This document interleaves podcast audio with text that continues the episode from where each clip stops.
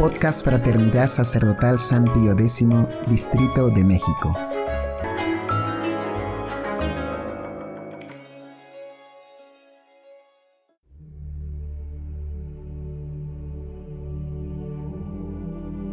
Hojita de Fe número 98. Reflexiones morales sobre el uso de Internet. La difusión de Internet ya es un hecho que salta a la vista de todos. Los hogares tradicionales no están exentos, ni aun los prioratos. Estimo que ha llegado el momento de hablar sobre el empleo de Internet. Dejo expresamente de lado el aspecto ligado a las obscenidades de que este instrumento puede ser medio. Recuerdo solamente a los padres que dejar acceso libre a Internet a sus hijos es una imprudencia colosal. Si en casa hay una conexión, la computadora tiene que estar en un lugar común y por tanto nunca en dormitorios de los hijos. En este artículo deseo considerar el empleo de Internet bajo otra perspectiva, moral también, pero de otro género. Me refiero a los distintos foros y otras listas de correo que atosigan nuestros correos electrónicos.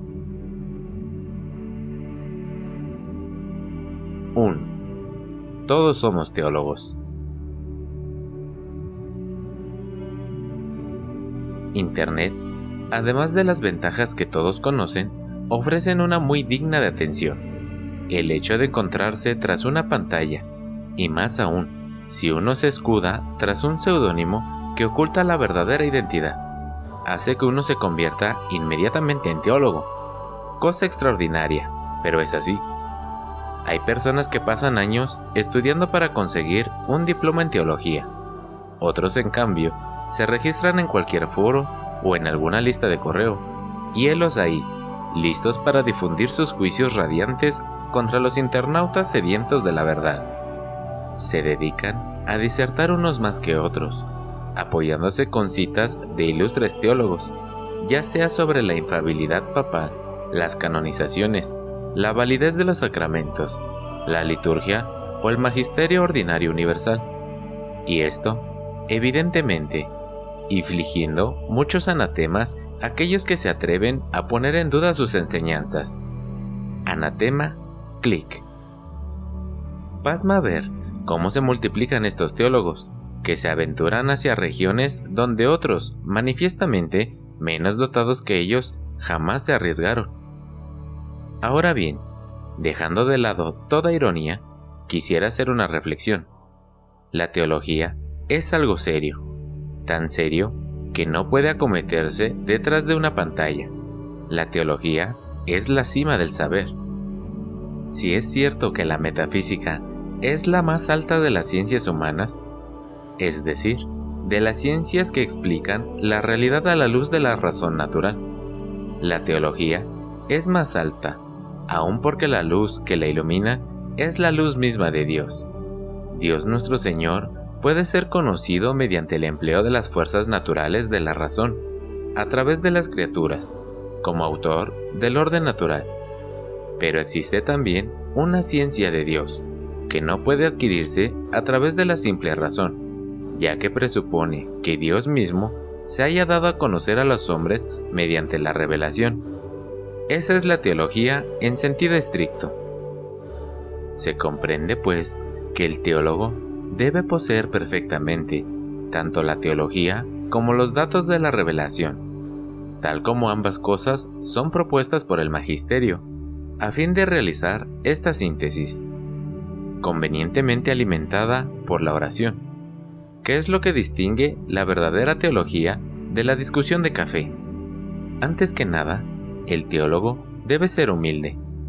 Luego, debe ser dócil a las inspiraciones de Dios, ya que lo que estudia es el objeto más elevado y sublime. De la unión de la humildad y la docilidad nace el don de la sabiduría. Todo esto está absolutamente ausente de los foros y listas de correo y desafío a cualquiera que me pruebe lo contrario.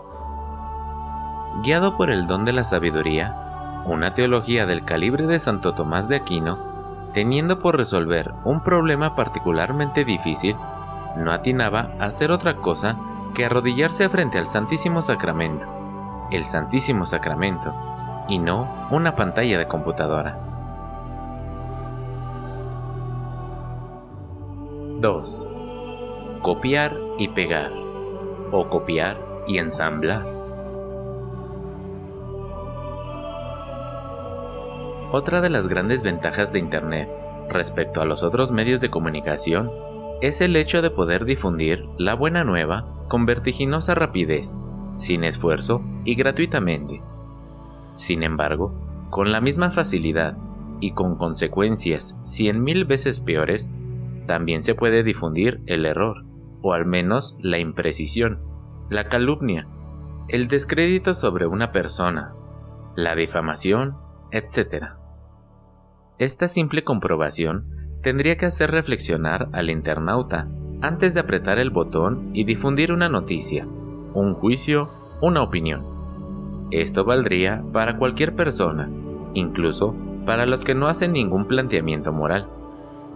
Con mayor razón, pues, el internauta católico debe proceder a la reflexión moral antes de hacer un clic. Un repaso simple, abuelo de pájaro, sobre los foros católicos que se refieren a la tradición, nos lleva a descubrir con horror que estos últimos pululan difundiendo maldades, difamaciones e insinuaciones gratuitas. Uno se pregunta realmente si quienes escriben o difunden estas cosas piensan seriamente sobre lo que les concierne con respecto al octavo mandamiento. No levantarás falso testimonio.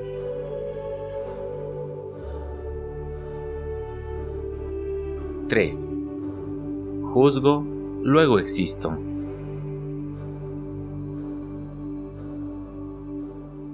¿Qué podemos decir ante la proliferación de comentarios?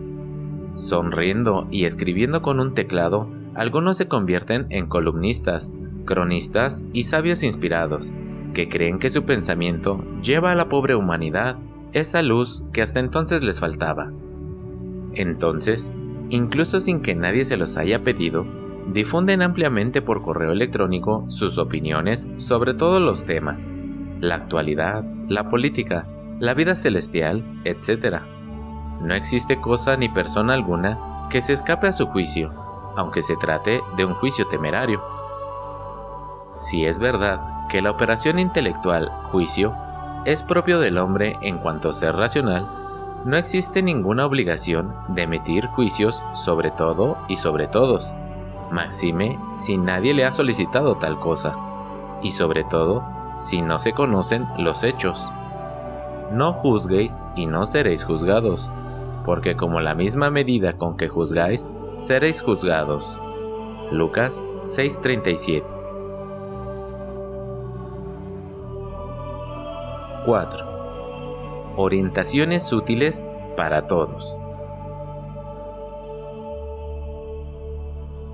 Todos recordarán la especial penitencia que San Felipe de Neri puso a una mujer que vino a confesarle de tener la costumbre de hablar mal del prójimo. Para hacerle comprender los terribles efectos de ese pecado, el santo le mandó desplumar un pollo caminando por las calles de Roma, después de lo cual debía regresar a verlo. Así lo hizo la mujer, que vuelta a la presencia del santo, le preguntó qué más tenía que hacer. Ahora, volverá por todas las calles por las que caminó, y recogerá, una a una, las plumas del pollo sin dejar siquiera una. Pero padre, lo que usted me pide es imposible, exclamó desesperada la pobre penitente. Había tanto viento que todas las plumas han volado. Lo sé, dijo el santo, pero con eso quiero hacerle entender que su malicencia se esparce igual que esas plumas. Tendría que volver a aparecer otro San Felipe de Neri para inventar una penitencia proporcional, destinada a todos cuanto difunden toneladas de malicencias y de pérfidos juicios. 5. Efecto transparencia. En fin, Internet permite compartir con otros los propios conocimientos, experiencias personales, etc. No solamente entre amigos, sino también con desconocidos. Se terminó la época del diario íntimo, lejos de las miradas curiosas. Ahora existe el blog. En él se difunden por doquier los propios vicios y virtudes. Hay sitios web para todo. Las discusiones de carácter público adquieren dimensiones planetarias. Es mucho más sabroso discutir en línea con un panel de participantes conectados, como esas lindas disputas entre vecinos. Dos personas discuten acaloradamente desde un balcón al otro, y la vecindad aprovecha para enterarse de un montón de cosas interesantes sobre los dos protagonistas y sus respectivas madres. Muy bien, la ventaja de Internet es que el vecindario que interviene puede estar constituido por varias decenas de participantes seleccionados, como enviar con copia, que envían y reenvían correos electrónicos de respuestas en crescendo wagneriano, edificante, muy muy católico. 6. El tiempo pasa y el hombre no se da cuenta. Para concluir, quisiera ahora subrayar otro aspecto. La computadora nos ha acostumbrado a razonar, actuar, comunicarnos, etc., con una rapidez inaudita. Todo se mide en nanosegundos, es decir, en apenas millonésimas de segundo. De hecho, perdemos varios miles de ellos antes de haber tenido tiempo de terminar de escribir una palabra. El procesador de la computadora, en cambio, emplea bien el tiempo, no pierde ni siquiera un nanosegundo. ¿Cuánto tiempo? Pero no ya en fracciones de segundo, sino en horas de 60 minutos. ¿Dedican los hombres a escribir comentarios en foros, a redactar correos interminables? Uno se pregunta realmente de dónde sacan tanto tiempo. ¿Repararon ustedes, por ejemplo, en la hora del día en que se envían ciertos correos o se registran ciertos comentarios? Medianoche, las 2 de la madrugada, las 4 y media de la mañana. Y al día siguiente, ¿qué hacen en la escuela o en el trabajo? No creo que esto sea buen modo de redimir el tiempo, como dice San Pablo, quien agrega que los días son malos Efesios 5:16, precisamente porque son malos, debe aprovecharse para hacer el bien, cumpliendo con diligencia el deber de Estado y sin desperdiciar el tiempo inútilmente. Serva tempus, esto es, aprovecha el tiempo. Solían escribir los antiguos en los relojes de sol, un mensaje que habría que volver a escribir también en las pantallas apagadas de las computadoras. Padre Reyes de Cacare. Gran sabiduría es no actuar con precipitación y no apegarse obstinadamente al propio juicio. Imitación de Cristo, libro 1, capítulo 4.